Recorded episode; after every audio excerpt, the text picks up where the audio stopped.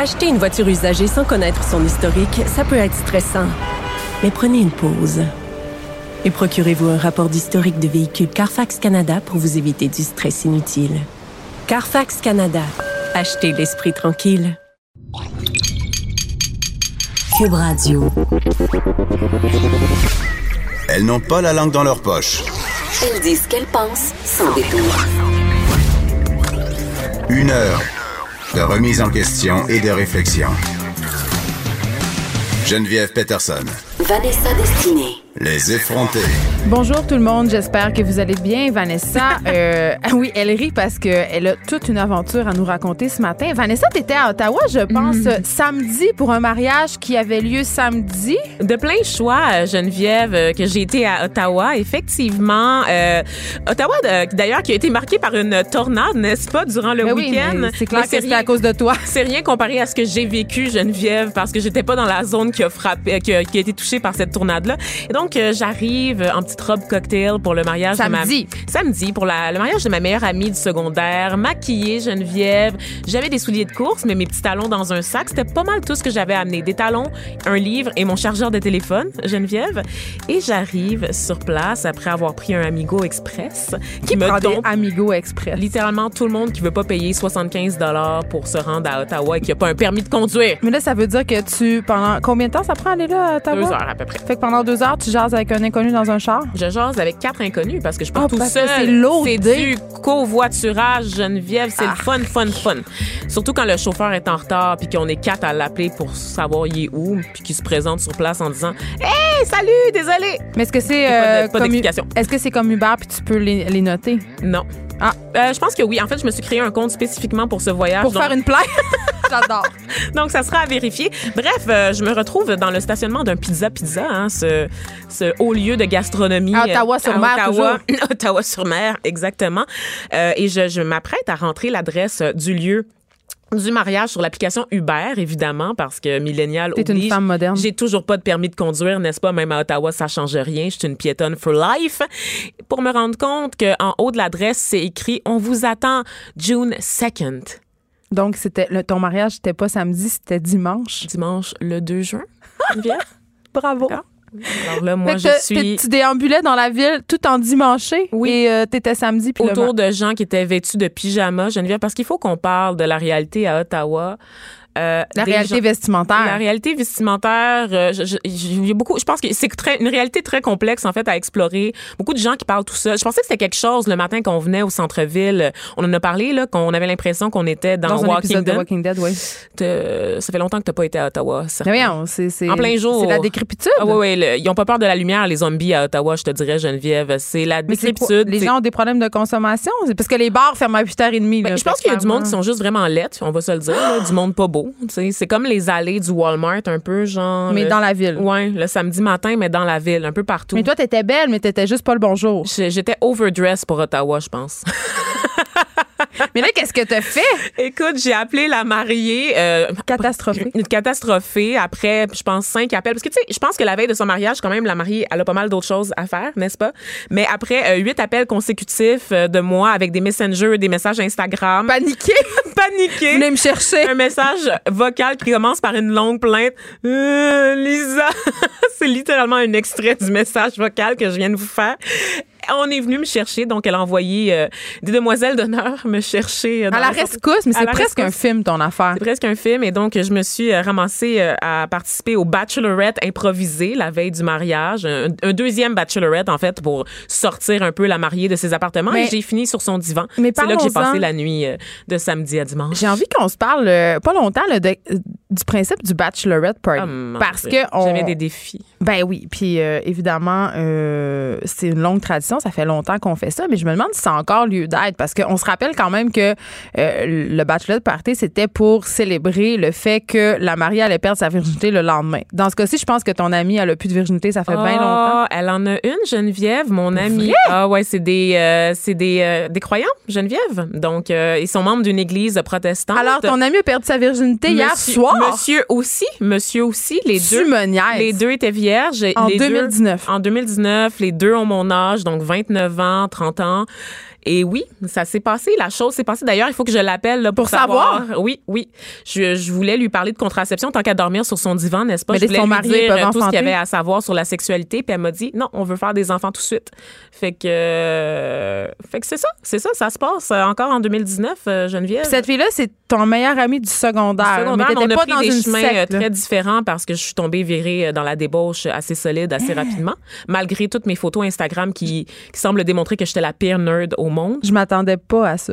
Tu t'attendais pas euh, que, que de rebondissements. Non, euh, mais je Geneviève? m'attendais pas à ça. Je pensais pas que ça se... 29 ans, c'est tard. C'est très tard pour perdre sa Mais virginité. là, est-ce que vous y avez expliqué un peu des trucs la veille, comment faire? euh, Personnellement, mon cadeau de mariage, c'est un... Un dildo? Un lubrifiant? En fait, oui, c'est un certificat cadeau pour un sex shop. Donc ça, c'était mon cadeau euh, de mariage. Oh! Voilà, et je reste disponible. Donc, je prends les appels, Lisa, si jamais tu veux nous appeler pendant l'émission, puis ça s'est pas passé comme tu pensais euh, la nuit d'hier. Comme nous N'hésite pas. Ah oui, hein, c'est ça. N'hésite pas à nous appeler en ondes. Ça va nous faire un plaisir d'expliquer à et raconter, tout le, Québec, elle- tout le Québec comment ça se passe? Comment c'est censé se passer une nuit de noces? Ou une nuit tout court dans la Ben, vie de Geneviève et Vanessa, puisque non, nous euh, sommes deux débauchés? Non, moi, ma- la nuit, j'essaie de dormir le plus possible parce qu'étant mère de trois enfants, mon sommeil est très précieux. Donc, Ah! Donc, euh, il se passe pas grand-chose.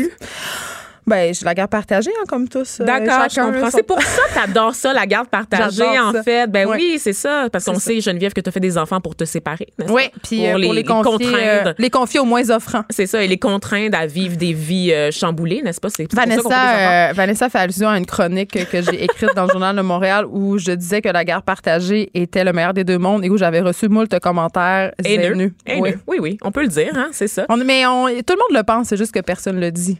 Ah non, je écoute, pense que les gens te l'ont dit qui t'haïssaient après cette chronique-là, Geneviève? Non, tout le monde, tout le monde aime la garde partagée, Ah mais oui, personne sûr. ose le dire. J'ai eu, eu- eu quand même beaucoup, beaucoup de courriels où on me disait merci d'avoir écrit ce texte. Ah, ça, c'est bon. Mais ça, je ça, savais pas. Parce oui, qu'on les parents- entend moins, hein. Les bons courriels, on retient surtout ceux qui sont négatifs, surtout quand ils sont particulièrement virulents. Les parents de l'école. euh, parce que les gens qui nous aiment pas aiment ça nous rappeler souvent qu'ils nous aiment pas, n'est-ce pas? Il suffit pas d'un message, ça doit être répétitif. Toi aussi, t'aimes ça, lire des gens puis écouter des gens pour les haïr. Là, fait que ça, vient, ça vient avec la. Non, mais c'est parce que tu fais ce métier-là aussi. Mon plaisir est juste dans le fait de les haïr en silence. J'étais avec ma mère en fin de semaine euh, chez nous, puis à un moment donné, elle a passé un commentaire euh, sur une artiste qu'elle voyait à la télévision. Et là, je vais pas nommer l'artiste, mais euh, elle, a, elle a passé un commentaire sur son physique, puis elle a dit euh, Elle, je suis pas capable, elle m'énerve pour telle et telle raison. Et là, je l'ai regardé, puis j'ai fait T'es consciente, maman, que quand les gens disent ça de moi, tu trouves ça épouvantable, tu trouves que ça se fait Mm. pas. Et là, elle est allée du commentaire classique.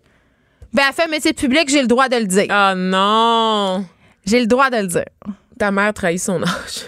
Je sais, c'est ça. ça fait très boomer comme réaction. Oui, mais. Je l'ai dit, je l'ai dit, C'est pas parce qu'on est des personnalités publiques puis que vous avez une photo d'avatar de chat que vous avez le droit de nous écrire pour nous dire qu'on a un bourrelet de taille ou qu'on est niaiseux. Si vous avez une photo du drapeau du Québec, écrivez-moi même pas. Je veux pas vous lire. Ah non, moi au contraire, écrivez-moi. J'adore vous lire. On, on va pas s'en- on va pas s'entendre. Donc Euh, Vanessa, c'était un très beau mariage et là un très beau mariage. Et j'aimerais revenir sur une anecdote qui s'est passée le soir euh, du Bachelorette euh, improvisé. on est rentré dans un bar pour prendre un shot et mon ami portait un petit voile là, qu'on Ben, lui avait, qu'on lui avait fait, classique, avec un- une grosse banderole euh, Bride, euh, bride to be, n'est-ce pas? Et il y a une madame qui l'a accroché, une madame complètement saoule qui l'a accroché par le poignet en disant « Don't do it Oh mon dieu, Vanessa, j'ai fait ça en fin de semaine passée. Je l'ai fait. ». T'as fait ça? Oui, à la- future mariée? En fin de semaine Mais passée. voyons! T'es la vieille madame saoule dans mon anecdote? Non, j'étais. Non, mais moi, ça me, ça me catastrophe, les gens qui vont se marier. Ils, ils sont vraiment pas au courant des conséquences financières d'un tel. Lisa, ferme ta radio à l'instant, s'il te plaît. Mais pour vrai, il y avait un bachelorette party dans un karaoké de Québec où j'étais, le bar Le Dauphin, pour ne pas le nommer, une institution. Et il y avait euh, une future mariée, puis elle a commencé à, me dire à quel point elle s'apprêtait à commettre un geste incroyable, que c'était vraiment le fun et tout ça. Et moi, de lui réciter toutes les lois du patrimoine familial qu'il allait faire, qu'elle allait. euh, sa vie allait être un enfer. Et j'ai aussi Pourquoi j'ai l'impression que donné des pas statistiques de divorce. Non, j'étais zéro sobre. pas saoule. T'étais zéro pas saoule. Non, non, je. Donc, t'étais saoule, Geneviève? J'étais très deux. saoule. Mais j'étais très saoule et très réaliste, OK? Puis euh, d'ailleurs, euh, il y, a une- il y a une très bonne chronique que je vais, je vais que je m'apprête à commettre. Et commettre est un mot que je choisis euh, sur les pensions alimentaires qui s'intitule Les hommes ne sont pas des guichets automatiques. Vous, allez, vous irez lire ça, ça va être Alors, publié tantôt. commentaire haineux, il y aura Ah, une mon fois de plus. Mais non, mais je vais avoir plein d'hommes de mon bar. J'aime ça, Dieu sait. Moi, je suis une masculiniste, tu savais pas ça?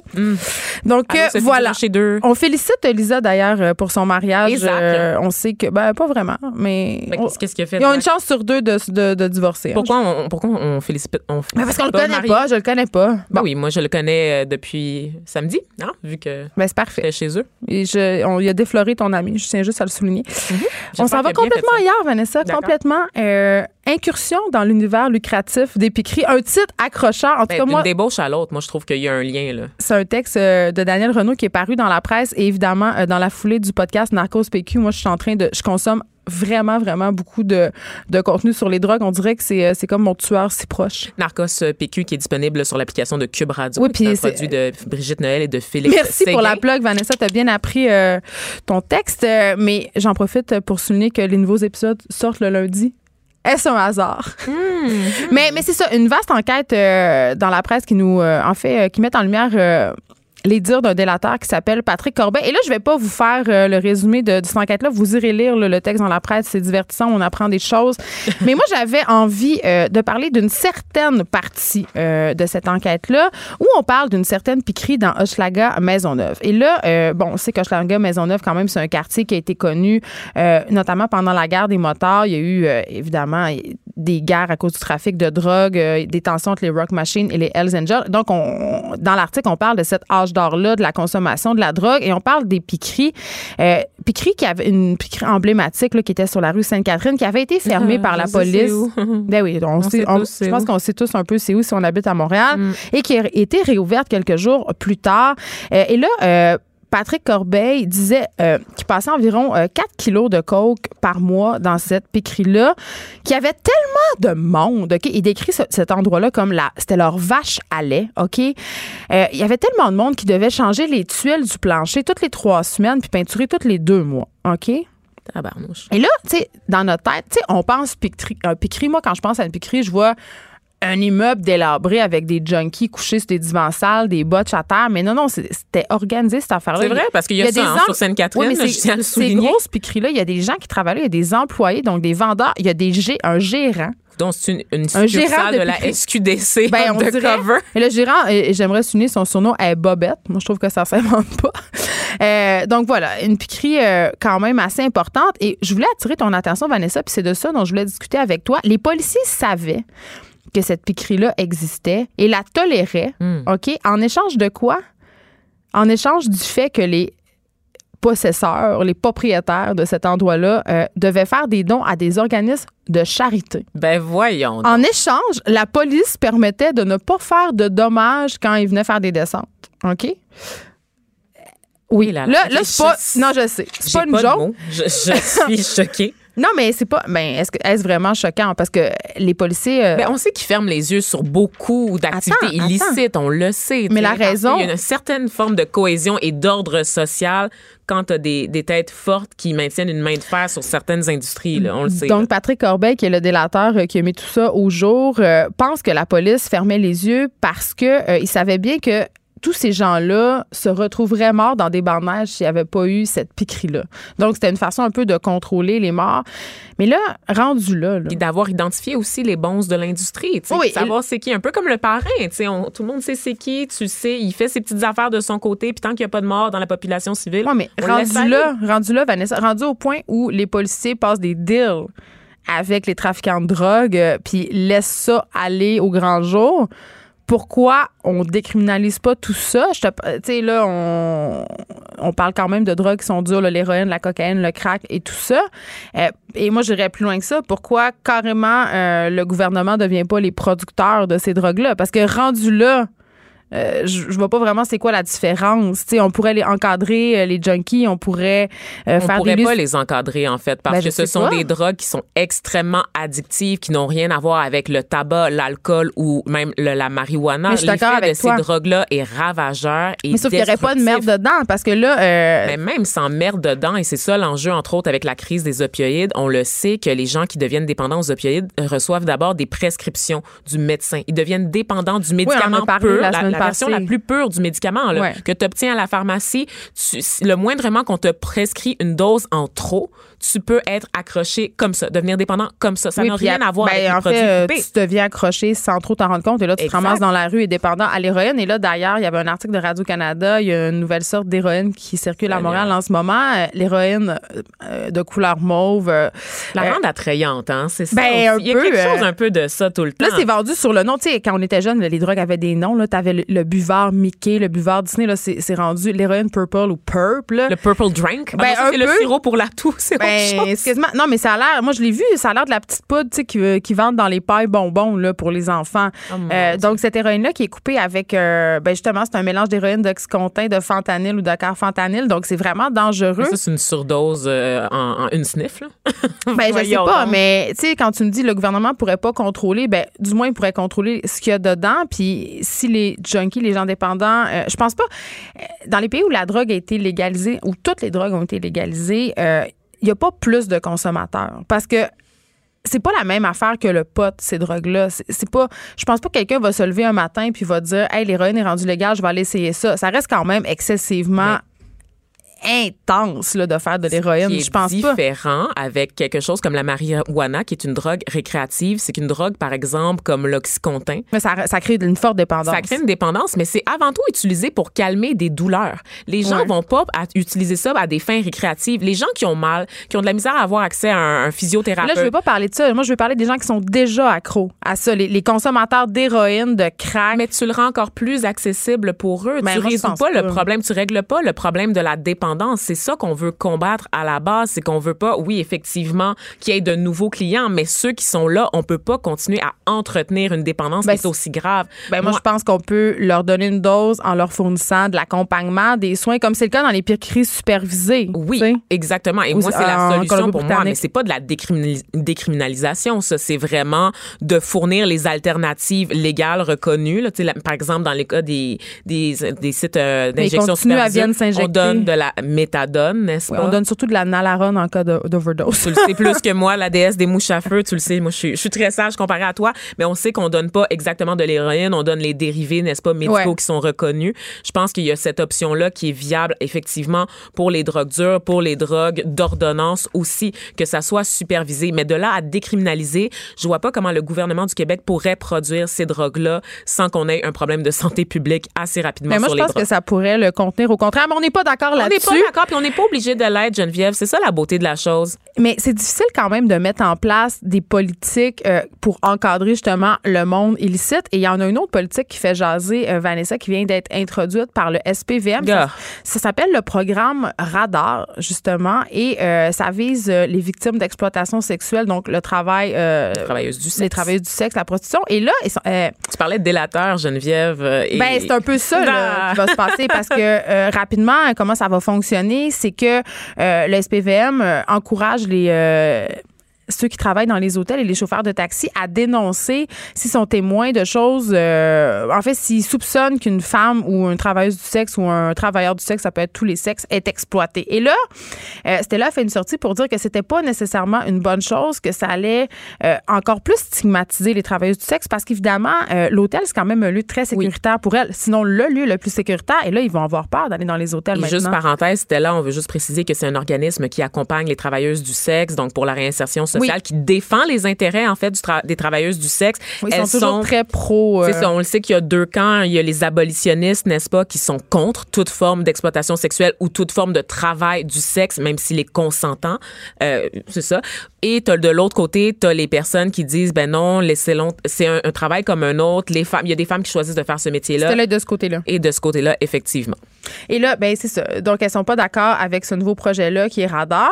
Euh, je sais pas. Moi, euh, j'aurais tendance à être assez d'accord avec Stella euh, pour ce dossier-là. Euh, je suis pas toujours d'accord avec les positions de cet organisme-là. Puis je qui ont pas- tendance parfois à banaliser Ouais, un un, peu. peu. le travail du sexe en voulant défendre les travailleuses du sexe. Et ça, on veut ça parce Moi, je suis pas pas une abolitionniste, mais quand même. ça, on veut pas les stigmatiser ces femmes-là. On est bien d'accord, mais par contre, Mais on pas peut pas dire métier que c'est comme un autre. Exactement. Moi, c'est moi, c'est juste ça. Tu sais, l'espèce de, de bouillie pour les chats où on nous, on nous, on essaie de nous vendre la prostitution comme. comme un euh, choix libre et éclairé. Il y a personne, il y y a aucune petite fille de 5 ans qui se réveille puis fait moi mon rêve dans la vie c'est de sucer des pénis pour 45 dollars. Tu me feras pas jamais croire ça. Moins que ça, Geneviève. Moins Ben ça. là j'essaie d'aller dans un petit peu le, plus les hauts de fer. mais mais c'est ça, tu sais donc c- c- ce projet-là qui part de bonnes intentions, c'est-à-dire de limiter l'exploitation sexuelle, parce que là, on sait que c'est le Grand Prix qui s'en vient. On va vous en reparler cette semaine. Oh, que oui. Euh, Puis c'est, écoute, c'est le, le moment de l'année où à Montréal, il y a le plus de travailleuses du sexe, il y a du tourisme sexuel, il y a des petites annonces douteuses. Ben, c'est une plaque tournante, Montréal, en matière euh, Ouais, d'exploitation sexuelle. On l'a Mais dit le week-end, des- la F1, ça périclite, là, c'est absolument incroyable. Et c'est pas un hasard si ce projet-là a été lancé dans la foulée de la F1, le projet Radar euh, par le SPVM. Mais Parce qu'on cherche à protéger les mineurs, en fait. Sur- Et c'est ça, on ça, le mais sait ça va que- pas être ça le résultat. Le résultat, c'est que ça va, c'est une culture de la délation. Euh, Il y a des gens qui vont régler des comptes. Tu sais, quand tu peux appeler pour dire une telle, je crois, est dans une chambre avec un client, ça se passe pas bien. Euh, moi, je me demande dans quelle mesure ça va pas juste, justement, comme le souligne Stella, stigmatiser encore plus le travail du sexe puis les amener à retravailler dans des endroits qui sont euh, vraiment dangereux Ben pour oui. elles, tu sais. Moi, je pense, je soupçonne que des, des gens dans l'industrie euh, de l'hôtellerie vont tout simplement faire de la délation pour évacuer. Parce oui. que ça leur donne mauvaise presse, ça leur donne mauvaise publicité. C'est des mauvais pas, clients. Tu veux pas euh, être associé au non. travail du sexe. Tu sais que ça se passe chez toi, ça te rapporte des sous. Mais ultimement, je pense qu'en tant que propriétaire, tu peux pas empêcher des gens de rentrer, n'est-ce C'est pas, de le louer une chambre. syndrome du pas dans ma cour. Exactement. Donc, euh, c'est un peu un coup d'épée dans l'eau, à mon sens. Je te- on se parle d'assurance. ok? Moi, ma mère vend des assurances. Fait que je, euh, Ah je- ouais, Ouais, je, je baigne dans ce milieu-là euh, depuis que je suis tout petite. Euh, Les assurances vie. euh, mes parents sont spécialisés dans, dans l'assurance savais pas. collective. Ouais.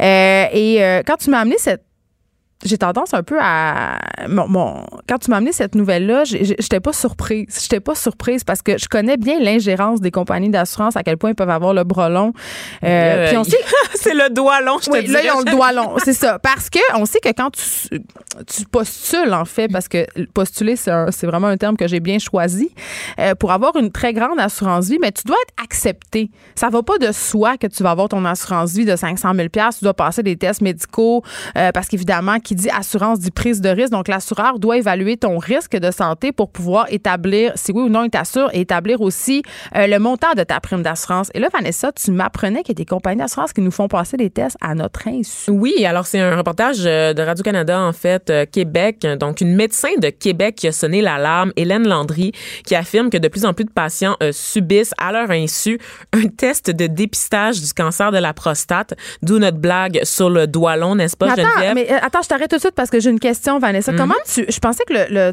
le test pour la prostate, c'est qu'il faut quand même justement insérer des doigts dans le rectum du monsieur, donc tu t'en rends un peu compte. Est- Ça? C'est possible aussi euh, d'avoir, de mesurer des taux en fait euh, d'antigènes prostatiques. Et là, on est vraiment dans la science, Geneviève, donc des possibilités de développer le cancer de la prostate en analysant des échantillons de sang. OK. que parfois les compagnies d'assurance vont demander pour savoir si la personne est atteinte du VIH Mais ou non. ont le droit de faire ça? Légalement? Ben, ils ont le droit s'ils posent non, la là. question. Je veux dire, ils ont le droit parce que c'est une assurance vie. Puis oui, on va t'inf- on va t'informer que tu as une batterie de tests à subir.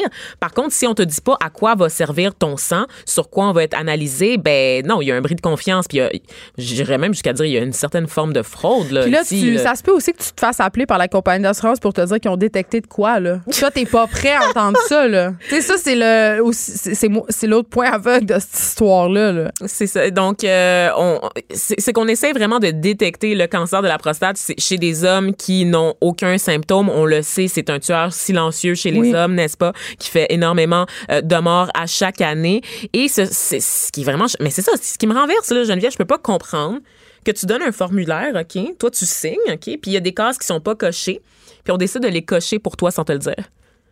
J'en non. reviens pas. J'en euh, C'est arrivé à des personnes. là. Dans l'article, entre autres, on cite le cas d'un monsieur, Ben, c'est- 65 c'est là- ans, Charles Pastori, qui lui-même euh, est avec l'entreprise Manuvie. Une infirmière s'est présentée chez lui pour obtenir un échantillon d'urine, effectuer une prise de sang. Il raconte que l'infirmière a brièvement mentionné un test de dépistage du VIH avant de lui faire signer le formulaire de consentement. Jusqu'ici, ça va. Ce formulaire, oui, il y a bien une case qui comprend le, fameux test dont je te parle d'antigène prostatique, mais elle n'est pas cochée par l'infirmière au moment de la visite auprès de Mathieu Pastori. Et pourtant, et pourtant, Son, il a été testé. Ça a créé de la détresse chez lui. Là. Il disait qu'il était nerveux, euh, qu'il qu'il dormait plus. Parce que son taux de, de- d'antigène était trop Ouais. élevé. Donc, comme tu l'as dit, on lui, on l'a appelé pour lui dire, écoutez, monsieur, euh, ouais, pour l'assurance, euh, ça va peut-être pas fonctionner. En passant, vous avez peut-être des risques de développer un Ben, cancer. c'est ça que je viens de dire. Ça ça a aucun bon sens. Ça n'a aucun euh, bon sens. C'est un peu spécial, puis je conclurai en disant que les compagnies d'assurance pourraient éventuellement s'exposer à de graves poursuites Oui. judiciaires. Parce que le test de sang n'est pas le plus précis lorsqu'il est question de, de, de cancer de la prostate. Évidemment, il faut passer par le cabinet du médecin pour le petit gant, le petit doigt. C'est ça, parce qu'ils trouvent Ça, le marqueur et ensuite, la deuxième étape, c'est d'aller voir pour vrai. Exactement. Donc, des faux diagnostics par des compagnies d'assurance, ça se peut. On est là, Geneviève. Donc, oui, il s'expose à des poursuites. Puis, encore une fois, ça se peut pas, là, faire signer des formulaires euh, sans que le consentement soit libre et éclairé. Ça n'a aucun bon sens. A- moi, là, je trouve qu'il y a beaucoup de laisser-aller, là, en matière. Je veux pas insulter tes parents, Geneviève, là. Non, mais- Je veux pas créer un conflit, mais des fois, là, les compagnies d'assurance veulent tellement pas payer, là. Veulent tellement C'est pas. pas des fois. Les compagnies d'assurance C'est vrai. ne veulent jamais payer. Geneviève Peterson. Vanessa Destinée. Elle manie aussi bien le stylo que le micro. De 9 à 10, les effrontés. Avant euh, d'aborder un sujet vraiment plus sérieux, Vanessa, on parlait la semaine passée de la venue de Mariah Carey au euh, Festival d'été de Québec et je disais à la blague euh, que ces gens avaient déjà été assurés pour 2-3 millions de dollars et là, on se parlait des fesses Jennifer, de Jennifer Lopez puis qui était assurée, elle aussi. Et là, je me disais, mais en même temps... euh, qui assure ses fesses et pourquoi? Parce qu'évidemment, un accident de fesses, ça peut pas arriver. Kenini!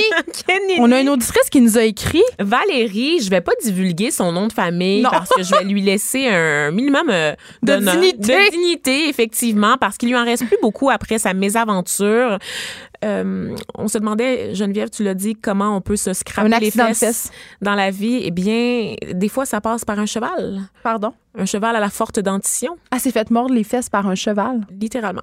Notre auditrice, Valérie, s'est fait mordre les fesses par le cheval. Mais à jusqu'à quel point, c'est ça? tellement fort qu'il y a une boule entre ses deux fesses, puis c'est comme si elle avait trois fesses en ce moment.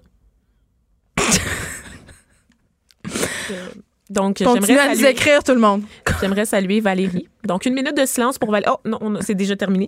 Donc, euh, Valérie, merci. Merci pour ton commentaire. Euh, merci d'avoir éclairé euh, nos lanternes, n'est-ce pas? Je peux pas croire qu'on va parler euh, d'une femme qui s'est faite mordre les fesses, qu'on passe d'une femme qui s'est faite mordre les fesses au génocide des femmes autochtones au Canada. C'est une gradation qui est assez, assez rapide, On mais ça penserait peut... à Denis Lévesque.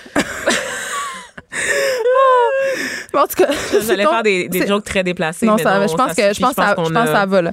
Euh, mais écoute, ça s'est passé vendredi, puis on voulait euh, évidemment revenir là-dessus. Euh, le rapport tant attendu de l'enquête nationale sur les filles et les femmes autochtones disparues ou assassinées. L'Enfada. oui, exactement. Vanessa, c'est un sujet que tu connais très bien, que tu as étudié à fond. C'est vraiment dans ton beat. On parle de génocide, puis pas d'un génocide qui s'est passé à l'autre bout du monde ou dans un pays en guerre. C'est un génocide qui s'est passé chez nous. Puis là, c'est pas tout le monde qui est d'accord pour appeler ça un génocide, mais ça, on va Oui, en parler. revenir, là.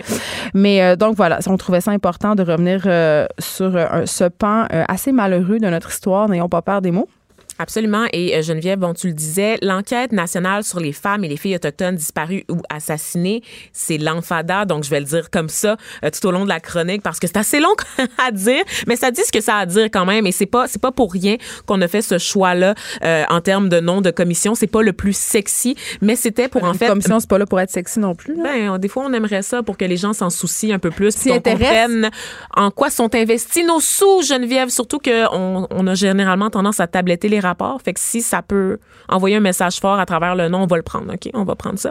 Et donc, pour euh, les femmes autochtones euh, assassinées disparues, vous vous rappelez comment passer sous silence ce qui s'est passé à Val d'Or, comment passer sous silence ce qui s'est passé également dans l'Ouest canadien, n'est-ce pas, où des femmes, 4000 femmes en ce moment là au Canada qui manquent à l'appel, des femmes autochtones. Une réalité qu'on a cachée pendant très longtemps. On les cherche pas tellement. On va les se cherche pas tellement et je fais le parallèle avec Val d'Or parce qu'on a su aussi qu'il y avait des cas d'harcèlement, d'agression sexuelle impliquant des policiers de la SQ, évidemment. C'est Enquête qui avait mis ça au jour. Ça a été quand même, c'est un reportage qui a fait du bruit. C'est un reportage qui fait pas l'unanimité non plus. Non Vanessa, plus, parce qu'il y a toujours deux versions dans une histoire d'agression sexuelle et parfois il y a beaucoup de zones grises également, Geneviève. Donc, qu'est-ce qui dit vrai dans toute cette histoire? Malheureusement, je pense qu'on ne le saura jamais. Par contre, ce que l'on sait, c'est qu'il y a énormément de femmes autochtones qui manquent à l'appel. C'est un fait, c'est statistique et c'est des statistiques qu'on a cachées pendant très, très longtemps, euh, Geneviève, parce que ce n'était pas quelque chose qui était pris au sérieux par les autorités. Et quand je dis les autorités, c'est pas juste au Québec. Parce qu'ils sont des citoyens de seconde zone, parce qu'il y a des problèmes de consommation, parce qu'ils ont des mœurs douteuses. Littéralement tout ce que tu viens de nommer et même plus, Geneviève. On le sait euh, depuis quelques années, on a eu une commission euh, sur la réconciliation avec les autochtones euh, qui a fait la lumière sur les violences, n'est-ce pas, qui ont qui ont eu lieu à travers le système de pensionnat qui a été mis un peu en place partout au pays et au Québec aussi. On essayait pas de tuer euh, l'Indien dans l'enfant. hein. c'est littéralement la formule consacrée euh, des pensionnats autochtones. Et je tiens à rappeler que souvent au Québec, on va dire Oh, on avait des super belles relations avec les autochtones, ces Anglais qui savaient pas gérer les autochtones. Ben. Ce n'est pas vrai. Les histoires de viol, d'agression sexuelle, de meurtre, d'assimilation culturelle, Il y a des sociale, enfants, hein, il y a des ça se enfants- passait ici Oui, il y a aussi. des enfants qui ont envoyé, qui ont été envoyés par avion au sud pour se faire soigner et ils sont jamais revenus. Ils sont Et jamais leurs revenus. parents ne savent pas ils sont où, s'ils ont été adoptés, s'ils sont morts. arrachés de leur famille, interdits de parler leur langue entre eux. C'est ce qu'on appelle le génocide culturel. Donc, c'est le terme qui a été employé à la suite de la commission sur la vérité et réconciliation. Le fait qu'on a tenté d'assimiler les peuples autochtones pour les faire disparaître, les faire correspondre à l'identité canadienne dans son ensemble, européenne. Et euh, au niveau euh, de tout ça, ça, c'est une chose. Mais découle de ça des violences intergénérationnelles, ce qu'on appelle vraiment un cycle de traumatisme. Euh, on voit aujourd'hui toutes les, les histoires d'Autochtones avec les problèmes de consommation, n'est-ce pas? La violence dans les communautés, parce qu'on le sait, ces femmes-là qui disparaissent, ce sont souvent aux mains des hommes de leur communauté. Oui, bien sûr, des Blancs qui, hab- qui habitent en dehors des réserves ou en périphérie des réserves, parfois même les forces de l'ordre, donc les autorités, mais beaucoup aussi de violence au sein même des, communi- des communautés. Pourquoi? Parce que, évidemment, c'est ce traumatisme-là qu'on vit à l'intérieur des, des pensionnats, où est-ce que tu es carrément enlevé de ta famille, interdit de parler ta langue, agressé que plus sexuellement d'identité. aussi. Parce que c'est ça, c'est des violences, des châtiments corporels, des agressions sexuelles répétées par le membre du clergé. Ce que vous entendez qui concerne là, en ce moment là, les, les petits chanteurs du Mont-Royal ou peu importe, là, les espèces de congrégations là, pour lesquelles en ce moment on est en train d'obtenir des réparations des prêtres, dites-vous que tout ça, ça s'est passé aussi au sein des communautés autochtones sans que ces gens-là aient de recours devant la justice comme les Blancs, comme la majorité, Geneviève, pour se faire entendre parce qu'ils sont déjà marginalisés. Donc on ne les croyait pas. Le père Jouvenot, là, entre autres, là, ce fameux prêtre qui était dans le nord, on la l'appelait le monstre de la Côte-Nord. Ah mon Dieu, c'est euh, immonde. Le journal a fait une série de reportages sur ce prêtre-là. Oui, parce qu'à la BNQ, en ce moment, Ah, euh, dans la, la collection euh, sur les archives, il y a encore plusieurs photos de cet homme-là, plusieurs de ses textes aussi, et Oui, ils n'ont pas été hein. retirés. Puis il y a un gros débat en ce moment à ce sujet-là. quand quand est-ce qu'on va retirer toute allusion à, à cet homme qui a, qui a violé des centaines d'Autochtones sur la Côte-Nord? C'est épouvantable. Et donc, euh, ce cycle-là de violence à l'intérieur des communautés crée d'autres violences, engendre de la violence qu'on essaie d'effacer avec l'alcool, les stupéfiants.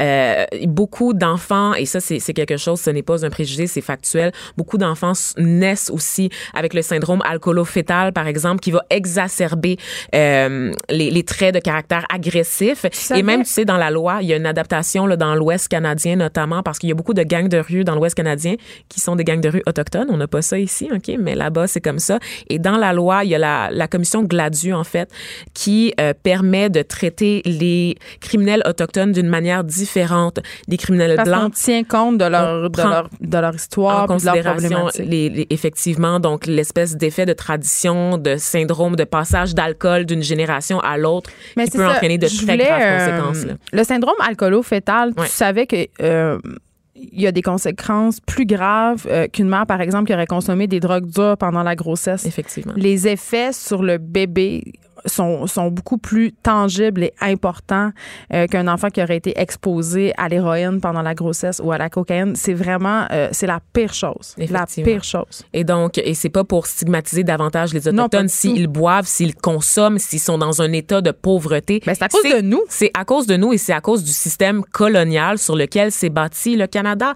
Donc, le colonialisme, c'est pas juste une affaire de la France, de l'Angleterre. Mais on n'aime pas ça, hein, se On n'aime pas ça. ça le dire, mais qu'est-ce qu'on a fait en arrivant ici? Qu'est-ce que, qu'est-ce que les Européens ont fait en arrivant ici? J'ai envie de te poser une question, Vanessa. Qu'est-ce que tu réponds aux gens qui disent, parce que là, tu, tu dis, on a fait ça, puis moi aussi, je l'ai Je dit. dis on, mais je, je m'inclus vraiment pas là-dedans, Non, étant mais donné que je suis moi-même une descendante d'esclaves. Non, c'est vrai, mais moi, tu sais, une femme blanche euh, caucasienne, je veux dire, c'est directement moi que ça vise. Qu'est-ce que tu réponds aux gens qui disent, mais oui, mais moi, j'étais pas là, puis c'est pas moi qui ai fait ça, c'est, c'est les, mes ancêtres, puis ça me concerne pas du tout? Qu'est-ce Hmm. que tu réponds à ça?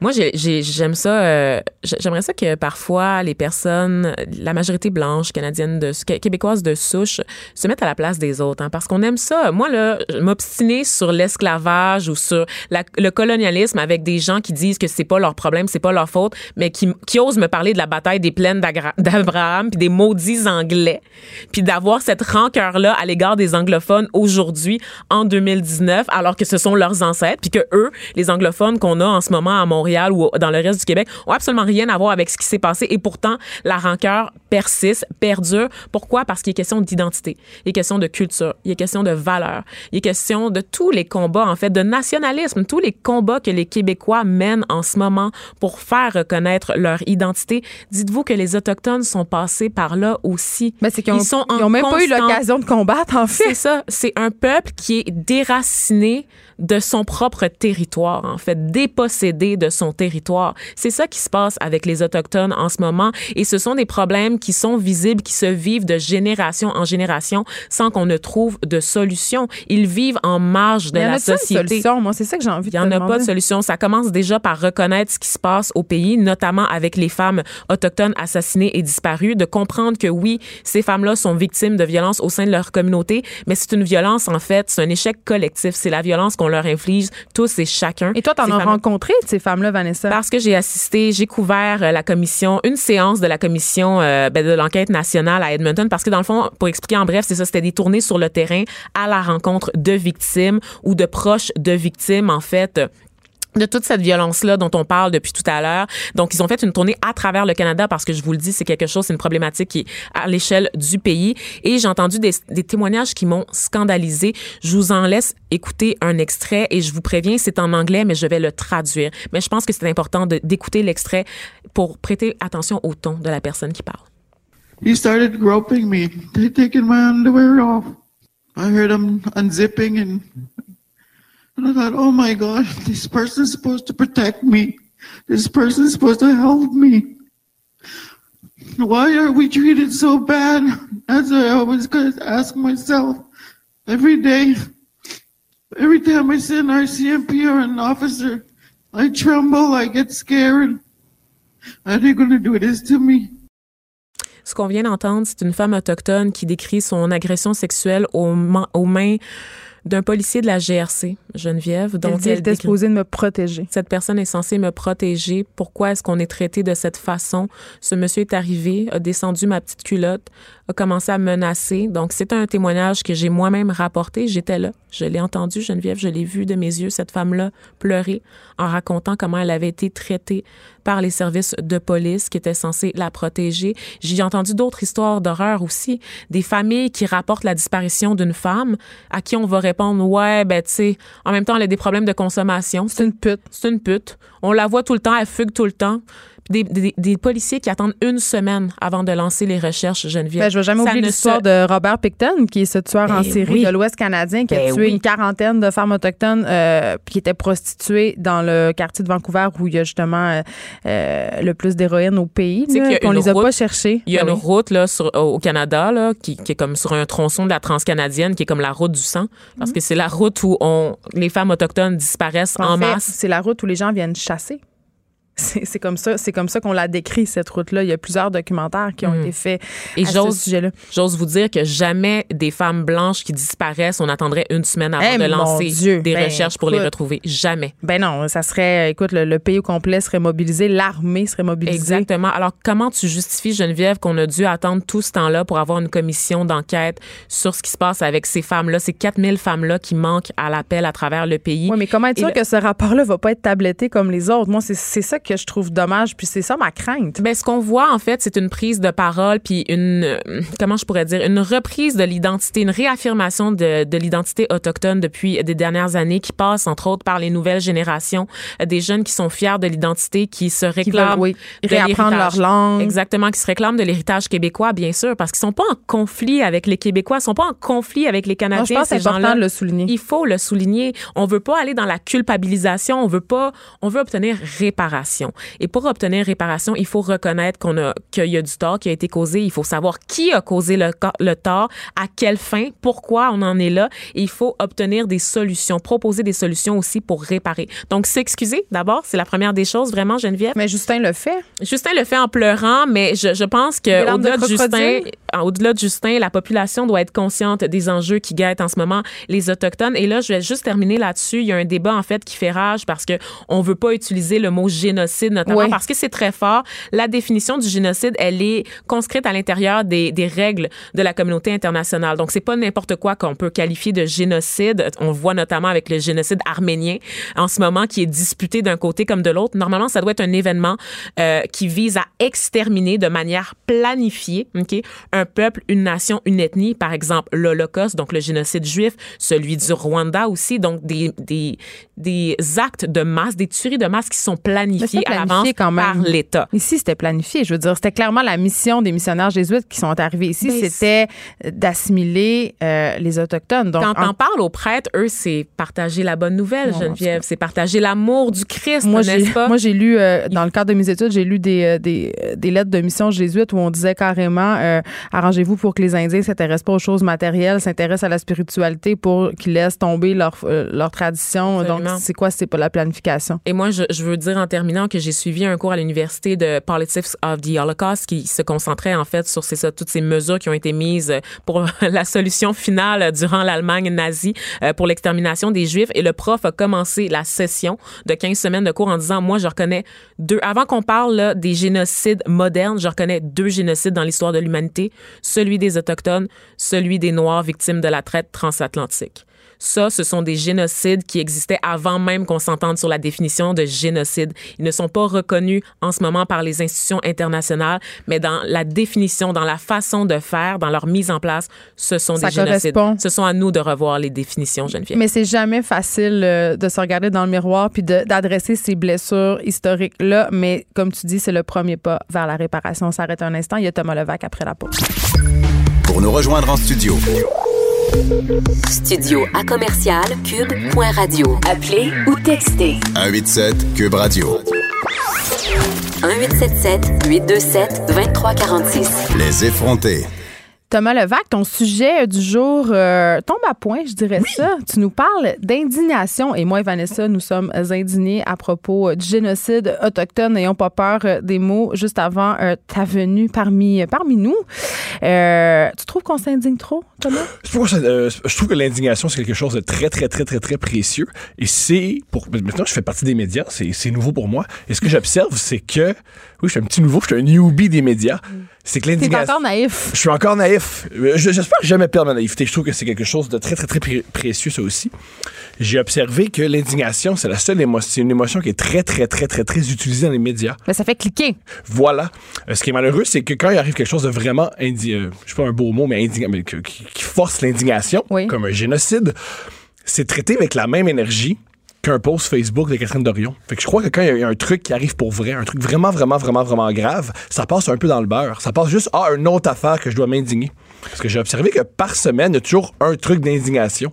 Oui, c'est qu'on est de scandale en scandale. Voilà. Les scandales n'ont pas toujours la même importance. Exactement, on est toujours à 10, on est toujours à 11. Et malheureusement, des fois, il y a des choses qui méritent qu'on y accorde plus de temps. Mais c'est le même, même, même traitement euh, médiatique. Et je crois que un truc comme le génocide euh, autochtone, et mérite qu'on s'y attarde plus longtemps, plus en profondeur, plus en délicatesse, parce que c'est un sujet très, très, très, très, très délicat. euh, que d'autres sujets. P.O. qui- Baudouin, Mettons, mettons. Mais c'est intéressant ce que tu dis, Thomas, parce que un moment donné, euh, j'avais fait un article sur. euh, il y avait eu un attentat dans un spectacle d'Ariana Grande euh, à Londres. À Manchester. Oui, et oui, à Manchester, merci. Et je- le, le titre était Redonnez-moi ma, ma naïveté. Puis ça portait un peu là-dessus de dire qu'à force d'attaques, à force de drames, ben on aurait, je disais, on, on dirait que ça me fait plus grand-chose. Mhm. Tu sais, Moi, on dirait qu'on est comme désensibilisé. Moi, mon avis, c'est pas le nombre d'attaques, c'est euh, comment on les traite. Mais c'est les- ça, mais c'est là où je m'en allais, c'est de dire, en traitant toutes les nouvelles sous le même pied, tout est donc un drame, tout est donc important, tout est donc, ça n'a pas de bon sens. Puis on en devient que notre seul modus operandi de consommateur de nouvelles, c'est de chercher la chose sur laquelle s'insurger. Je crois aussi que nous, en tant que personne dans les médias, on doit faire attention. On doit peut-être prendre une petite pause d'indignation. C'est pas tout le temps grave ce qui se passe, pas tout le temps horrible, c'est pas tout le temps. C'est pas tout le temps couper le souffle. Mais il y a des gens dont le métier est de s'indigner. Je pense entre autres aux chroniqueurs À moi. qui sont là. Oui, non, mais en même temps, tu sais, on serait pas en arrière d'un micro si on était placide, si on était indifférent face à ce qui se passe. Je pense que le rôle des gens euh, qui sont payés pour prendre position est quand même celui-ci. Puis je pense qu'il est important euh, pour que les gens justement puissent euh, se faire leur idée, aller consommer euh, plusieurs contenus où des journalistes, des chroniqueurs, bon, donnent leur point de vue sur différents enjeux. Ça, je trouve ça important en démocratie que ça existe. Mais là où je suis d'accord avec toi, c'est qu'évidemment, je trouve qu'on fait des tempêtes dans des verres d'eau. Je trouve qu'on fait des drames nationaux, justement, avec les poils de Catherine Dorion. Puis euh, moi, la première, je plaide coupable. J'en ai parlé des poils de Catherine Dorion euh, parler, abondamment la semaine passée parce que euh, avec l'avènement, justement, des nouvelles en continu, ben il faut les, faut les remplir, nos heures, tu sais. Mhm. Ce qui est malheureux. Ce, qui est malheureux, parce que ce qui il, man- il manque pas de nouvelles. Et malheureusement, on a notre appétit d'avoir une. Non, vraiment, je pense que des fois, il manque de nouvelles puis qu'on fait des nouvelles avec pas grand-chose. Tu sais, on le dit, il y a une expression dans le métier qui dit slow news day, là. Par contre, il y, a, euh, il y a encore un conflit au Yémen. Il y a Ah, encore, euh, il y a encore des Ça choses génère qu'on- pas du clic, Thomas? Ce qui génère du clic, c'est le toupette euh, de la dernière influenceuse, puis la bourde de P.O. Baudouin, puis les poils de Catherine Dorion, puis la question du voile. Est-ce que ça génère du clic parce qu'on l'a jamais essayé aussi? Non, on l'a essayé, inquiète pas. Si, si je me fie, si je me fie, euh, moi je chronique depuis mon Dieu, je chronique depuis 2012. Euh, Puis tu peux voir aussi sur Facebook quand même la réactivité de la communauté. Euh, tu fais un statut sur un mot drôle de ton enfant, tu as 500 likes. Tu fais un statut politique, t'en as 42. On peut pas toujours se fier à Facebook aussi. Euh, comment non, on mais traite... je parle de mes chroniques aussi. Je, je- moi, je les vois, mes chiffres. Je sais qu'est-ce qui pogne, qu'est-ce qui pogne pas, puis qu'est-ce qui pogne. Ben, c'est l'indignation, c'est le sujet euh, clickbait, comme la question des femmes voilées, toutes les questions relatives au féminisme, à la parentalité. Mais à Donc long- voilà, tu sais. à long terme, moi, les- les- ces, ces médias vont pas, vont pas s'auto-détruire si tout ce qu'on fait, c'est à s'intéresser au, au au dénominateur commun. Et je, je crois qu'il y a bien des gens qui... Faut pas sous-estimer notre lectorat. Moi, je pense qu'on peut leur donner des bonnes choses, mais le Oui, mais- réflexe facile, c'est de leur donner qu'est-ce que qu'est-ce qu'ils veulent lire et entendre. Moi, ma peur, c'est en continuant à faire ça, le lectorat réalise, ah, je peux faire moi-même. Puis Ben, il s'in- il s'intéresse à des gens qui crient dans leur char. Est-ce que ben c'est là où je m'en allais, mais c'est c'est ça la nouvelle euh, la nouvelle affaire. Ouais, parce que les gens se si, si on fait si dans le journalisme et si dans les médias on fait des choses faciles, la réaction c'est n'importe qui peut faire ça? Pourquoi j'écouterais quelqu'un s'indigner? Pourquoi j'écouterais un journaliste s'indigner d'un post Facebook d'une députée? D'un journal ou que je peux je peux aussi m'indigner de mon voisin dans son char qui qui parle lui- avec sa ceinture de sécurité. J'aime toujours. Et mettent, t'as-tu remarqué, Thomas, ces Même- gens-là qui font des vidéos dans leur char mettent toujours leur ceinture. de toujours sécurité. même quand la voiture est immobile. C'est très important. Moi, je trouve ça capoté. J'aimerais ça. Écrivez-moi si vous faites des vidéos dans votre char pour me dire pourquoi vous êtes attaché. Thomas, j'ai envie de te demander, euh, qu'est-ce qui t'indigne, toi? Qu'est-ce qui m'indigne? Moi, malheureusement, je, je suis pas indigné par grand-chose. Je suis très, très, très... euh, je suis très morose, puis je suis très... euh, T'es cynique un peu? Je suis je suis pas cynique, je suis morose. J'ai euh, pas grand-chose m'indigne. Il y Je je- je suis un power optimiste. À chaque fois que j'aime pas aller dans les émotions négatives et qu'à chaque fois que j'entends quelque chose de négatif, j'essaie de trouver une Il solution. n'y a rien qui m'en maudit, là. C'est rare. C'est rare que je suis en colère. OK. C'est mais- vraiment, vraiment, Mais vraiment quand rare. ça arrive, c'est- c'est-tu parce que t'as plus de bois dans ton tiroir? C'est quoi? Euh, ah, la- ma, ma- euh, la- ma colère est toujours, c'est psychologique, ma colère est toujours associée à des trucs euh, qui, qui me touchent moi. Mais c'est c'est très, très, très, égocentrique. Mais dans la vie, quand il y a des choses qui arrivent, je, pense tout le temps qu'il y a une solution. Je pense tout le temps qu'il y a une manière de s'en sortir. Je crois tout le temps que c'est plus intéressant. quand ça te concerne pas, écouter plutôt que de t'énerver, parce que je trouve que quand tu t'énerves, tu, t'es- tu, tu poses un problème. Je crois vraiment, vraiment, vraiment, vraiment, c'est négatif. Je crois qu'on devrait beaucoup, beaucoup plus faire de, de la méditation que de crier. Ben, moi, j'ai envie qu'on se parle d'un sujet qui m'indigne moi, parce que moi, évidemment, euh, je m'indigne assez facilement, en tout comme chacun sait. La Formule 1, là. Oui, Le style de Formule 1. oui, oui. Ben, Par contre, la- ce que je trouve génial, la, la Formule 1, à quelque part, c'est très, très, très génial. c'est très génial. C'est des multimillionnaires qui roulent en char, qui polluent. C'est tout, tout dans cette industrie-là est décadent et dégueulasse. Pas tout. Il y a un côté très positif à la Mais F1. c'est quoi ça, le côté positif? ça améliore les voitures. Le- Mais on veut plus de voitures. Les voitures, c'est en train de tuer notre planète. Genre, je t'entends. Euh, je t'entends, mais les voitures, euh, premièrement, Dis la fille qui prend pas le métro. Oui, moi, je- ça me fait rire que moi, je viens en métro puis je, je fais l'apologie des voitures. Je sais pas conduire, mais c'est toi qui fais les voitures, c'est épouvantable. Ah, mais Euh, moi, c'est ça. Je fais juste m'insurger. tu me connais? Non, mais ce qui est génial avec la F1, c'est que ça rend les voitures beaucoup, beaucoup, beaucoup plus sé- sécuritaires. Ça aide les freins, ça aide. Oui, euh, c'est parce les que là, ce que tu es en train de dire, euh, c'est que la technologie qui est déployée euh, pour cette, cette Ouais. industrie-là, ben, on Découle en nos- nous, pauvres Bien sûr. moldus, avec Bien nos sûr. piorons d'eau. C'est toujours. ce qui est cool de la, de la Formule 1, c'est que c'est une industrie de- de- de- d'ingénieurs. c'est des gens extrêmement intelligents qui euh, font de la compétition et font des, machines. Et ça, c'est toujours, toujours bon pour la société. À mon avis, c'est toujours bon pour la société. Prendre des gens intelligents et, leur donner un terrain de jeu. C'est un peu comme les astronautes. Pour moi, la, la F1, c'est un peu comme la NASA. C'est un truc technologique quasi impossible. On fait des miracles et ça arrive dans la vie de tous les jours. C'est vraiment, pour moi, la F1, à ce niveau-là, là, au niveau des, des bolides, c'est extraordinaire. OK, ça, je te le donne, peut-être. Mais au niveau Mais, peut- de ouais. ce qui gravite autour, tu sais, parce Oui. que euh, les gens le, le savent peut-être pas, mais j'ai déjà été une pitoune course light. Oh. Ah! OK. Oh oui, je me suis pointée sur la rue Crescent. Il y avait des espèces de. Je travaillais dans les bars dans ce temps-là, fait qu'ils recrutaient euh, les gens de différentes agences de pub. Et euh, sur la rue Crescent, il y avait des, euh, des bains tourbillons dans lesquels les pitounes Course Light marinaient et euh, des kidams qui gagnaient un concours pouvaient nous rejoindre dans le bain. Sais-tu combien de temps je restais dans le bain, Thomas? Combien de temps? Trois minutes. T'as pas aimé ça? Eh là là. Non, ben non. Ben non. C'est épouvantable, là, prendre son bain en bikini avec des étrangers puis se faire regarder boule. Je, je comprenais pas à quoi je m'attendais? Je, sais pas. Je le sais pas. Je pense que j'étais naïve. je pense que j'étais très, euh, très, euh, très appâtée par l'ar- l'argent promis au bout du compte, mais je pensais pas que ça allait être ça. euh, J'étais dans un monde de licorne. Mais tout ça pour dire que la Formule 1 à Montréal, c'est le commerce du sexe, c'est les pitounes, c'est l'exploitation de la femme, c'est des milliers de touristes qui viennent pour consommer de la chair fraîche. Ça, c'est quelque chose quand même, là. Et je me, suis, toujours posé la question si on n'avait plus de. Il n'y a plus de Grand Prix à Montréal, est-ce qu'il y aurait la même industrie? Est-ce que ça disparaîtrait? Ah non, mais c'est pas ça la question. C'est que l'industrie. Montréal, on l'a dit tantôt, c'est une plaque tournante au niveau du trafic humain, du commerce du sexe. Euh, mais dans la fin de semaine la F1, c'est comme c'est quintuplé. Là. Je veux dire, il y a des filles qui sont pas dans l'industrie du sexe du tout, qui répondent à des petites annonces pour aller être des hôtesses, euh, qui vont tomber dans l'univers de la prostitution puis du trafic à cause de ça. Il y a des gens qui viennent, des touristes évidemment, euh, qui sont en masse dans la ville. Donc, qui dit touristes dit consommation de bars, euh, de filles. Donc, non, le- la prostitution va pas disparaître si on abolit la F1, mais quand même, c'est un peu se mettre des œillères que de dire que cette industrie-là, ce week-end-là de Montréal n'encourage pas l'exploitation sexuelle, surtout des mineurs. Moi, j'en ai vu des mineurs, j'en ai vu, j'en ai vu, là. Je- J'en doute pas. Moi, ma grande question, c'est. J'ai deux questions. Premièrement, est-ce que avec. Moi, ce qui me fait vraiment, vraiment peur dans, dans- dans ce que tu viens de dire, c'est est-ce qu'il y a des filles qui commencent avec Oui, le Grand Prix, qui sûr. restent dans cette industrie-là, Ben parce que oui. c'est très, très, très payant? Ben oui, parce que là, tu réponds petite annonce, tu y vas dans le sauna Corslack, puis t'es peut-être pas comme moi, tu trouves ça peut-être bien le fun de te faire 500 pièces à une heure, puis après ça, tu continues, tu te mets, tu sais, ben oui, il y a des filles qui vont être mises en contact avec le commerce du sexe de par cette seule fin Mhm. de semaine, c'est sûr. Ben oui, ben oui. Puis moi, tu- oui, oui, j'en doute pas. Fait que ça, c'est. En tout cas, je, trouve un peu. On est hypocrite, puis on se ferme un peu les yeux quand on se dit Ah, mais c'est un problème qui existe déjà. euh, Je puis ça pas qu'on va se ferme, je pense pas qu'on se ferme les yeux, c'est que c'est une, je pense une manière d'évaluer. c'est- une manière d'évaluer le problème. C'est que une, ma- une manière d'évaluer, c'est qu'est-ce qui se passe? Est-ce que c'est juste la, est-ce que c'est juste la fin de semaine? Est-ce Parce que la F1, pour bien des gens, ce sont les filles. Ouais, pour bien des gens, le, le but c'est on se fout des bolides, on se fout de la course. On vient triper à Montréal, consommer des Ouais. femmes, puis nos, justement parce qu'on a laissé les nôtres à la maison. Là. Oui, j'imagine, oui.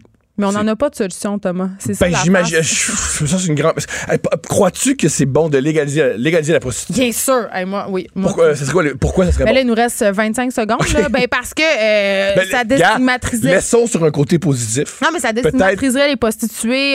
Il y aurait l'occasion de travailler dans des lieux plus sécuritaires. Euh, y aurait, moi, je- la répression, le marché noir. euh, C'est jamais ça, positif. hein? Non, je pense C'est rarement positif. Je pense pas. Je pense que ces femmes-là. Bon, tu, parlais, euh, d'oreillères tantôt. Moi, je crois que les oreillères, c'est fable. Ah, les si les oreillères, pardonne-moi. Si on les interdit, ça n'existera pas. C'est ça, malheureusement. mais non, mais c'est c'est le fameux syndrome du pas dans ma cour. Cube Radio.